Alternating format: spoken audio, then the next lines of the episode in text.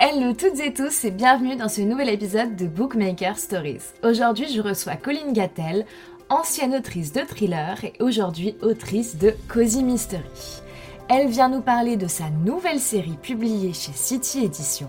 C'est un genre qu'on a moins eu dans le podcast mais que j'ai adoré enregistrer. Je vous en dis pas plus et je vous laisse avec la suite de l'épisode.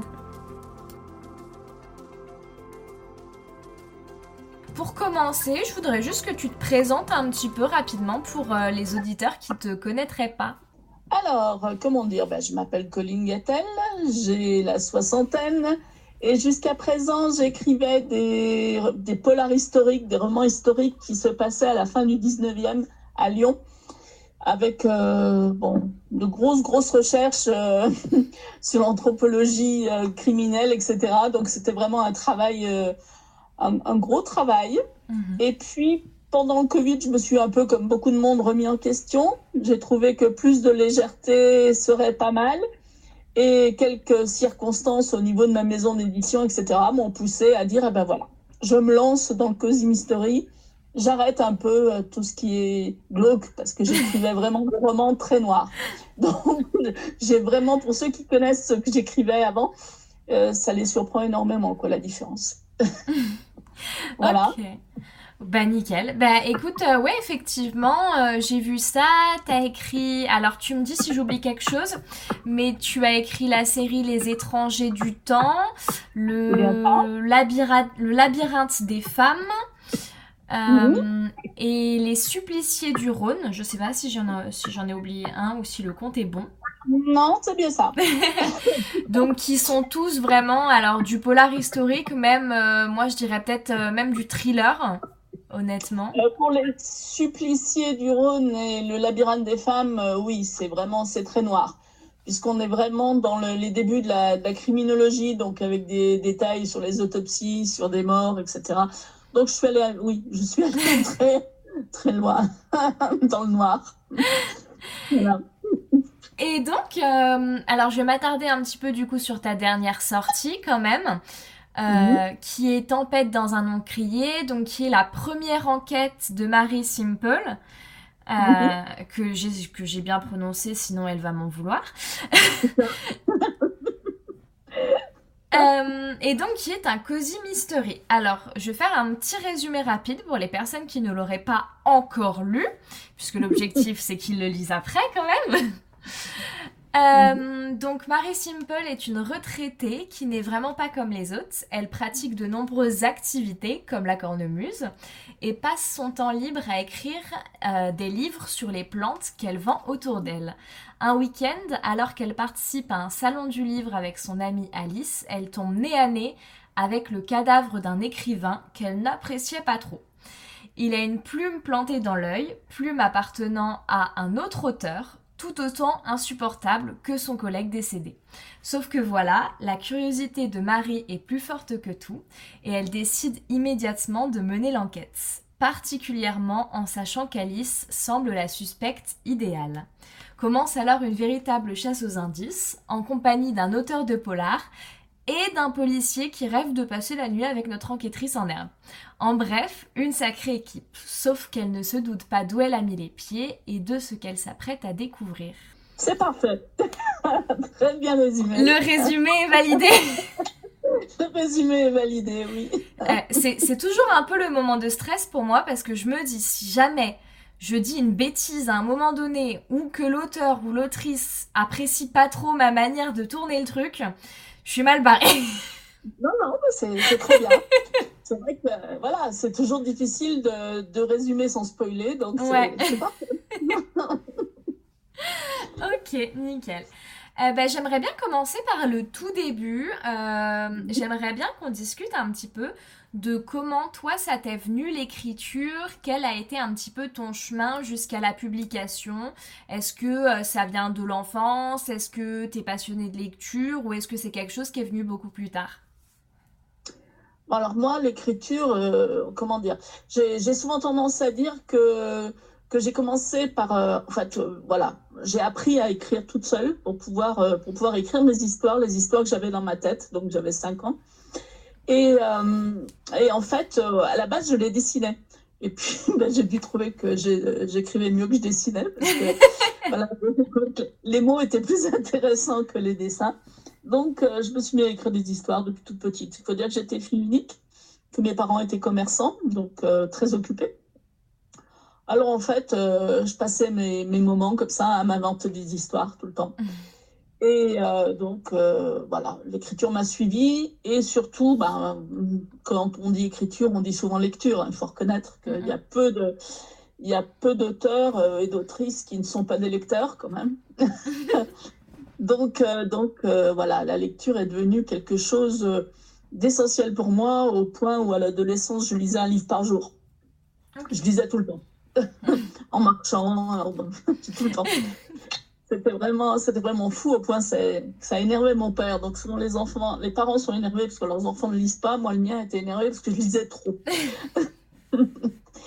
Donc voilà, j'ai une petite anecdote d'ailleurs à ce sujet, si ça t'intéresse. Quand je suis rentrée en seconde, à l'époque, on n'avait pas encore un système euh, numérique, bien sûr, hein, pour les mhm. bibliothèques.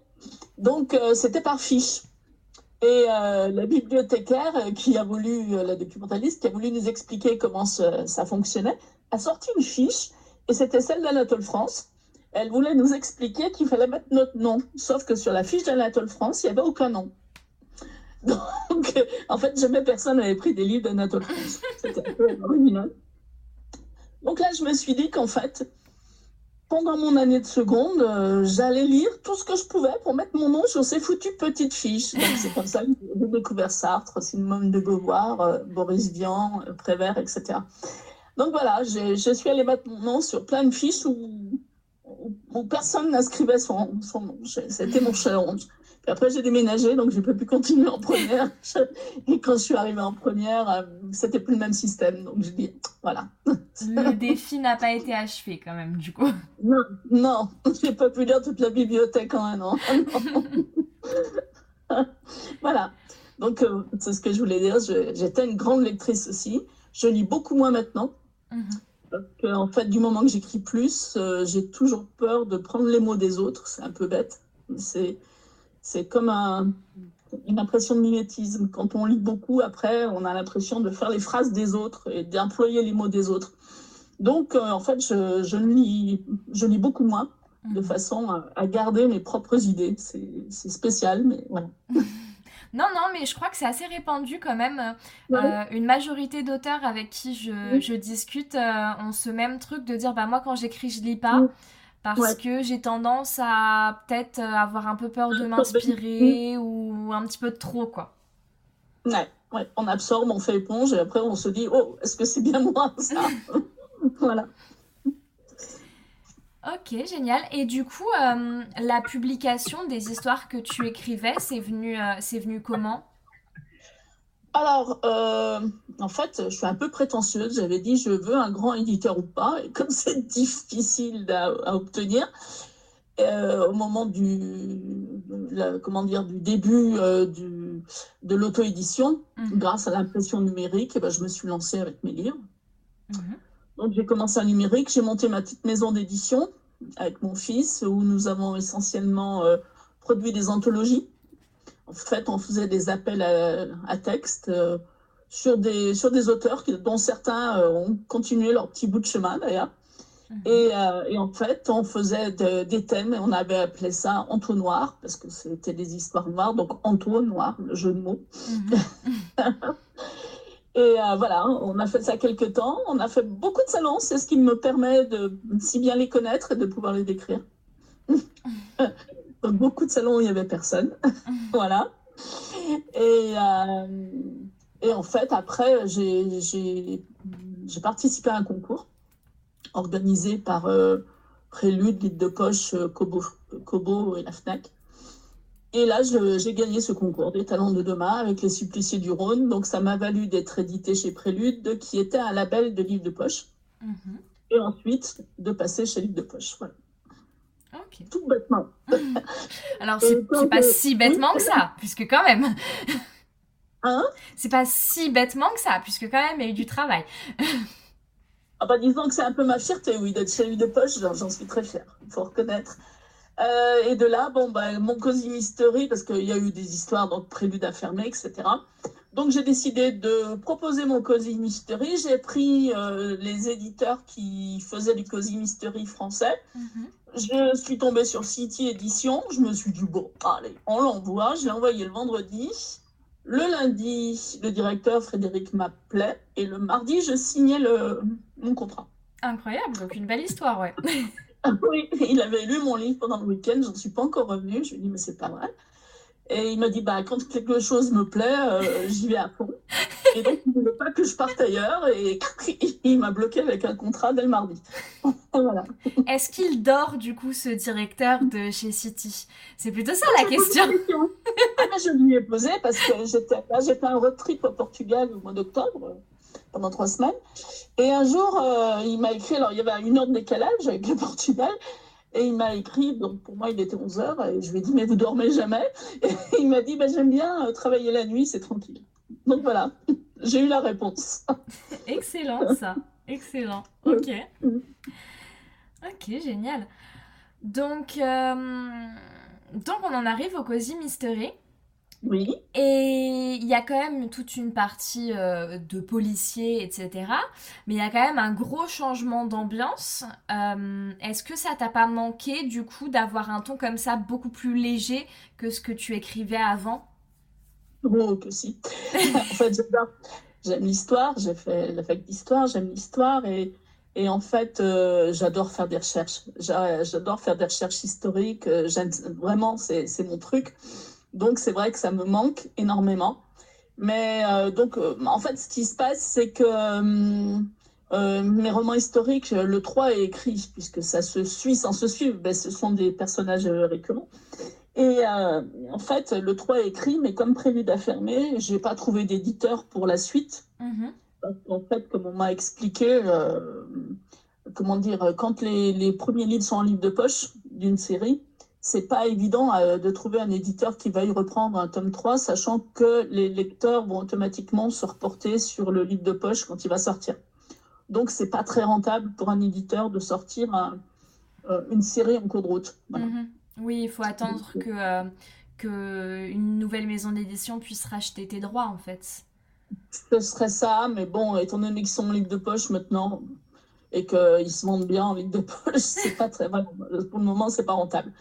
Donc j'ai laissé tomber. Euh, et oh, finalement, je m'amuse à écrire des cosy mystery parce que c'est drôle. Je peux en écrire beaucoup plus hein, euh, que j'écrivais des romans historiques, parce que je mettais deux ans pour un roman historique, alors que là, euh, je dois en produire un petit peu plus normalement. voilà. Mais c'est amusant. C'est un nouvel exercice.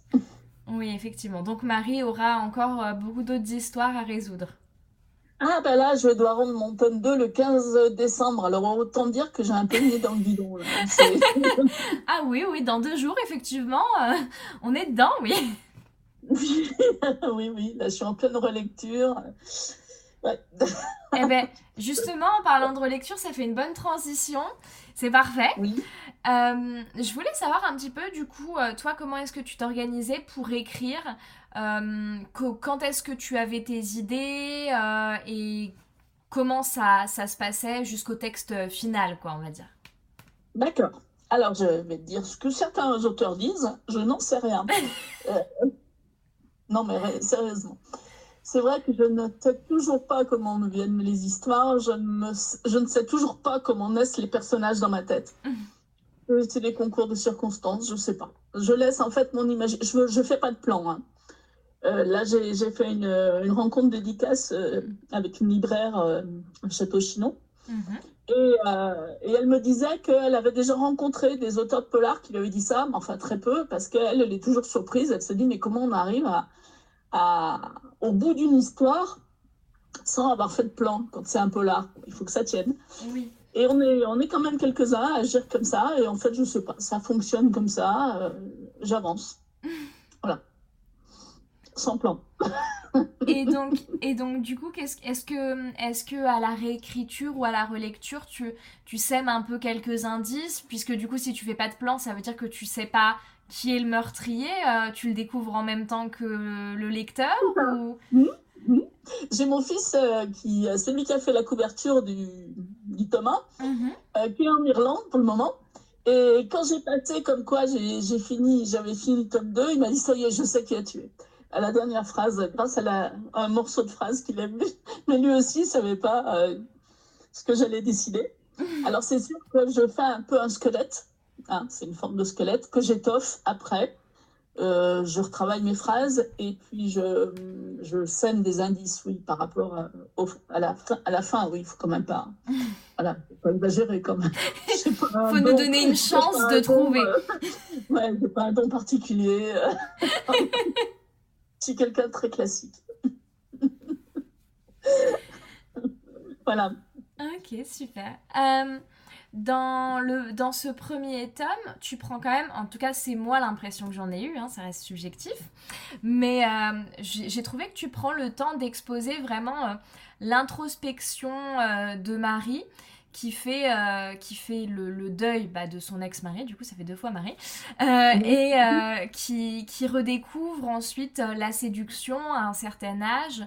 Euh, est-ce que c'était important pour toi de parler de ça, de, poser ce contexte-là dès le début de la série? Alors disons que je me suis fait classer d'autrice féministe avec mes précédents euh, livres. et je crois qu'il y a des sujets comme ça que je ne peux pas éviter. C'est comme ça, c'est en moi. Donc euh, là, je parle d'une femme qui a mon âge, mais ce n'est pas moi, je rassure. mais bon, elle, voilà, mon expérience sert quand même, il faut être logique. Mais euh, je parle d'une femme de mon âge et je me suis dit qu'aborder des sujets de, de, de, femmes euh, à partir de 50 ans maintenant, euh, ce serait peut-être bien d'en parler parce que, y a, par exemple, j'aborde le problème, enfin, c'est pas un problème, la ménopause. Il y a une, une excellente BD qui vient de sortir sur le sujet. Mhm. Et, et en fait, c'est vrai qu'on en parle trop peu alors que maintenant, euh, on calculait ça avec des, femmes à peu près de mon âge. En fait, si on considère qu'une vie d'adulte euh, de maturité, quoi, de, reproduction, euh, même si c'est un peu jeune, mais va de 20 à 50 ans, mhm. ça fait 30 ans. maintenant, si on considère que notre moyenne d'âge en tant que femme est 80 ans maintenant, notre espérance de vie, mhm. et que la ménopause se situe vers la cinquantaine, pour beaucoup de femmes. Si on compte de 50 à 80, ça fait 30 ans. Ça veut dire qu'en fait, avec l'espérance de vie qui s'allonge, les femmes maintenant vont vivre autant en étant ménopausées qu'en ne l'étant pas. Donc ça, ça mérite peut-être qu'on en parle. voilà.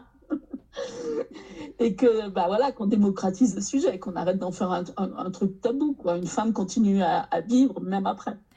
Et, puis c'est vrai que euh, euh, tu soulèves ce point quand même où je me dis, euh, chez les hommes, il y a beaucoup ce truc où un homme qui vieillit, il embellit, il devient plus sexy, plus. Par contre, une femme qui vieillit, ah bah ça a plus d'histoire d'amour, ça a plus de libido, ah non non non, enfin c'est assez fou quand même. Mais au final, des personnages comme ça euh, qui, vivent, euh, qui, qui, vivent leur vie de cette manière, même à un certain âge, euh, il y en a peu dans la littérature. oui, bah c'est bien pour ça que voilà, j'ai créé mon héroïne. Il fallait faire une première. Non, c'est important quand même, parce que c'est vrai que, bon, voilà, on va pas se cacher, hein, c'est quand même une société un peu patriarcale qui a cette image de la femme vieillissante, mm-hmm. qui n'est pas très valorisée au détriment euh, de l'homme. Euh, on est les premières. Hein. Voilà, on a trouvé qu'un homme vieillit bien euh, et qu'il nous, oh, il faut se tenir quoi. Mais ça, c'est voilà, c'est comme ça et c'est il faut défendre les femmes. Mm, mm. c'est tout pour le dire. voilà. Donc c'est c'est un comment dire, c'est un message que tu, que tu fais passer dans ce que tu écris. Est-ce qu'il y a d'autres comme ça, euh, messages que tu as envie de faire passer euh, au travers de tes textes euh, quand, quand tu écris des romans? Tout le temps. J'ai besoin de... En fait, je suis partie sur une cosy mystery, mais je me suis dit, je vais me faire rattraper au tournant parce que je ne suis pas dans les codes. Et, et, puis je me suis dit, bah, tant pis, hein, ceux qui aimeront pas, ils aimeront pas. Euh, moi, j'ai envie de faire ce que j'ai envie de faire et tant pis pour les codes, quoi. Donc, euh, puis j'aime bien casser les codes, c'est comme ça. Euh, donc voilà, je me suis dit, bah, fais ce que tu as envie et ce que j'ai envie, bah voilà, j'attends de voir maintenant si ça va plaire. mais c'est aussi dénoncer quand même, même je pars du principe que même avec un sujet léger, avec un livre qui se veut léger, on peut quand même parler du sujet sans pour autant plomber la tête de celui qui le lit, mais tout simplement en, abordant certaines choses. Bon, par exemple, dans le tome 2, je vais parler de GPA, euh, dans le sens où, euh, par rapport à un couple homosexuel, dans, dans le sens où, bah voilà, c'est quand même euh, d'actualité. Mm-hmm. C'est peut-être bien d'aborder le sujet, quoi, mm. et de faire réfléchir un peu là-dessus. Mm, mm, Totalement. Et puis c'est peut-être au final la meilleure manière de faire passer des messages que de le faire avec un, un sous-ton léger, de manière un petit peu comme ça, en, en, fond, quoi. bah, J'aimerais y arriver. Et quelles sont les parties que tu, que tu préfères travailler dans tes romans, puisque du coup, tu n'as pas, de, pas de trame euh, arrêtée, mais est-ce qu'il y a des moments vraiment que, que, tu préfères travailler, que tu préfères euh, euh, retravailler peut-être Je sais pas. Non, pas vraiment. En fait, moi, ce qu'il y a, c'est que je suis très dialogue. Donc, j'aime beaucoup les dialogues dans, les, dans le livre. Et souvent, je me dis, je maison quand même pas trop. C'est pas une pièce de théâtre. mais c'est vrai que je ne suis pas très descriptive. Et pourtant, souvent, les retours que j'ai, c'est qu'on se, on se sent dans l'ambiance. Mais je pense que voilà, ça, ça vient peut-être aussi des dialogues. C'est difficile de faire l'équilibre entre les deux, mais je dois avouer que je préfère euh, retravailler mes dialogues que, que les descriptions. Et est-ce que tu as des points communs avec tes personnages, en règle générale? J'ai dit qu'il fallait absolument pas me comparer à Marie. Euh, des points communs, euh, bah oui, déjà là, euh, l'âge. oui, oui, bah, c'est, oui, on, peut, on met de soi, c'est logique hein, dans des personnages. Moi, ce que j'essaye, c'est de mettre un peu de moi dans tous les personnages, comme ça au moins. mais c'est, c'est tout à fait normal. moi, Marie Simple, c'est la première fois que je crée un personnage qui me, qui me, qui me touche parce qu'elle elle se rapproche de un peu plus de moi, si je peux dire. Tous les personnages que j'ai créés avant, tu parlais des étrangers du temps, c'était des, ados, c'était des jeunes. Euh, les, euh, les, euh, les romans policiers, c'était le héros, c'était un homme. donc en fait, c'est la première fois que je, parle et j'écris et à notre époque, parce que ça c'est très rare, et de quelqu'un qui, qui, a mon âge et qui, et qui me ressemble. Oui. Oui, donc euh, automatiquement, je pense que si je continue à cette série, si je continue à, approfondir, elle me touchera de plus en plus. Oui, oui donc euh, effectivement, euh, point de vue féminin, cozy mystery, femme plus âgée, on est vraiment sur un, un, total nouveau truc. Quoi. Eh ben oui, oui, voilà. oui. Oui. Ben, je ne sais pas si la mayonnaise va prendre, quoi, mais bon, j'aimerais bien. Et, parce que, euh, ouais, c'est sympa de, de, de, faire vivre des personnages comme ça qui ont moins de qui ont moins de, de, vécu, qui ont moins quoi qu'encore. Euh, voilà, j'ai pas tout dit. Hein. Ils en ont peut-être du vécu. Mais euh, j'ai Véronique, la libraire chez qui j'étais vendredi, qui me dit pourquoi elle s'appelle Marie avec un Y alors qu'elle est française? Ah, ah bah, je lui dis tu liras la suite et tu sauras peut-être. voilà. Donc on ne sait pas. Il y a le temps de, euh, de broder de nouvelles choses. Voilà, oui, c'est drôle en fait. C'est une page blanche et c'est vraiment drôle d'inventer comme ça des, des trucs euh, sur ces personnages. Surtout quand on les garde. Par exemple, on m'a demandé si Tatooman serait dans la suite. J'ai dit oui, bien sûr. Et puis, euh, puis je ne vais pas tout dévoiler, mais par exemple, on parle d'une carte à la fin. Bon, ben voilà, il va y avoir un jeu, va y avoir un jeu de cartes, c'est le cas de un jeu de cartes postales. Ma dernière question, du coup, euh, au final, euh, oui, déjà, hein, ça passe vite, hein, en vrai. Ouais. Et, pourtant, ma dernière question, euh, du coup, je sais même pas si tu vas pouvoir y répondre au final, ah. Ah. mais je voulais te demander, pour toi, comment est-ce qu'on construit un bon mystère policier? Alors moi, euh, oui, c'est vrai que euh, j'ai dit que je faisais pas de plan, mais pour moi, ce sont les rebondissements. Il faut que l'histoire euh, aille d'impasse en impasse. pas trop, parce qu'il faut quand même pas qu'on soit noyé, hein, qu'on sache plus où on en est, mm. mais que qu'on soit là à se dire ah c'est lui, ah ben non ça ne peut pas être lui en fait, euh, ah ben non mais c'est lui, et en fait je m'amuse à ça. C'est un peu, euh, d'ailleurs là dans le tome 2 que je viens de finir, euh, quand j'ai fini de présenter, ce que je présente les personnages en fait au début, pour mm-hmm. qu'on s'y retrouve un peu, j'ai fini par mettre, ben voilà, comme quoi j'ai fait la liste et un de ces personnages est le coupable. Donc j'annonce que le coupable il est là. Et je dis bah bon Cluedo quoi, parce que je l'ai né comme un Cluedo. Et c'est et c'est rigolo. voilà. Ok, ok, ben génial. Bah de toute manière, euh, oui, effectivement, on sent, on sent dans la construction, à chaque fois qu'on se dit, euh, qu'on touche du doigt le, meurtrier, après on se dit mais non, mais c'est pas lui en fait. Ça me fait plaisir. non, parce que euh, j'ai lu quelques Cozy Crimes, euh, parce que je ne connaissais pas en fait. Hein. Euh, mais c'est vrai que je me suis dit, oh, mince, il ne faut pas que l'histoire soit, trop facile. C'est quand même un peu l'art. Et, il faut, faut garder ça à l'esprit, c'est un peu l'art. Oui. Et je veux dire, Agatha Christie était quand même la reine pour nous noyer complètement. Et, et ça, c'est très important. quoi on est quand même dans un polar, donc il ne faut pas que tout paraisse trop simple. Voilà. Donc, euh, noyer le poisson, c'est bien. et c'est bien fait. Et euh, euh, normalement, cette semaine, sur mon Instagram, il y aura justement mon avis lecture.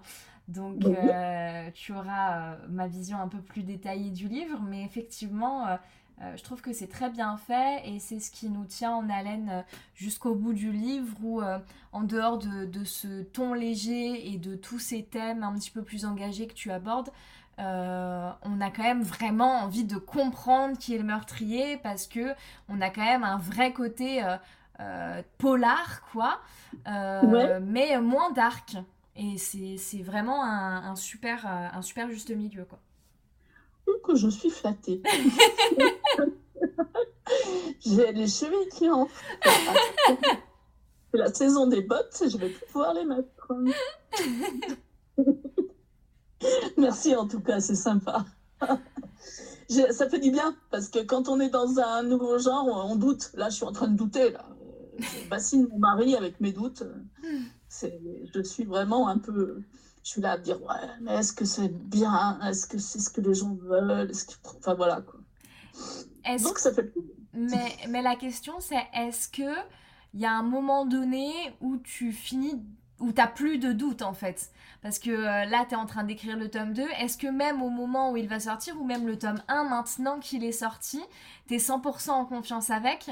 Ou est-ce que tout le temps en fait euh, au final t'es jamais trop sûr de, de ce truc là quoi? Ah, je doute tout le temps. je, suis, toujours en doute. C'est terrible. Non, comme j'ai le trac, c'est pareil quand je vais à une dédicace ou à un salon. Je ne sais pas pourquoi, mais j'ai le trac. Je ne sais jamais si les lecteurs allaient me manger. oui, il y aurait de quoi faire. Hein. Surtout qu'en plus, ils viennent pour toi, donc. Euh... ouais, mais je sais pas. Et là, oui, c'est vrai que moi, je doute tout le temps. Mais ça, c'est peut-être, euh, je pense que je suis pas la seule autrice ni auteur. On est, on est, du moment qu'on, en fait, ça, ça, rejoint un peu tout ce qui est, euh, je savais peut-être pompeux, mais tout ce qui est un peu artistique. Mm-hmm. Euh, du moment qu'on crée, c'est un petit peu logique d'avoir des doutes, ou alors c'est qu'on se la pète un peu. Quoi. oui, il faut dire l'art est tellement subjectif en règle générale que. ouais, parce que c'est ça, quoi. On peut pas, on peut pas convenir à tout le monde. Et moi, euh, c'est ce que je dis souvent, euh, c'est qu'en fait, on se souvient toujours d'une mauvaise chronique, mais jamais euh, des dix bonnes qu'on a lues avant. Mm, mm. Et, ça, c'est un problème, qu'on n'y peut rien, c'est comme ça. Mm, et c'est qui, moi, je sais qu'il y, y, a un auteur qui, qui était donc dans ma maison d'édition et qui avait été très, très impacté par, par des, chroniques, parce qu'en fait, sans le savoir, euh, bah, en tant que chroniqueur, on dit ce qu'on pense et c'est logique, mais en fait, de l'autre côté, il y a l'auteur, et quand euh, les mauvaises chroniques s'accumulent, bah, ça sape complètement, on n'a plus envie d'écrire, et lui, c'est ce qui lui était arrivé. Et, et on est là, euh, oui, c'est vrai, à, à, à, douter tout le temps, et puis surtout à, à, se souvenir que du mauvais. Et, ça, je crois que voilà, je suis pas la seule. non, c'est un défaut humain, ça, de toute manière. On se souvient toujours du négatif. Complètement, ouais. ok, et eh ben, je te remercie beaucoup, en tout cas, d'avoir répondu à mes questions. Ça bah, fait... moi qui te remercie de m'avoir appelé et ah, je suis contente de, de, t'intéresser et d'intéresser les lecteurs. en attendant, euh, merci beaucoup, c'est très chouette. Et puis des questions, euh, c'est toujours intéressant de répondre à de bonnes questions parce que voilà, ça permet de se dévoiler un peu. Ah, ça veut dire que c'était de bonnes questions. Ok. Merci. Il n'y a pas que moi qui pourrais plus prendre de vote.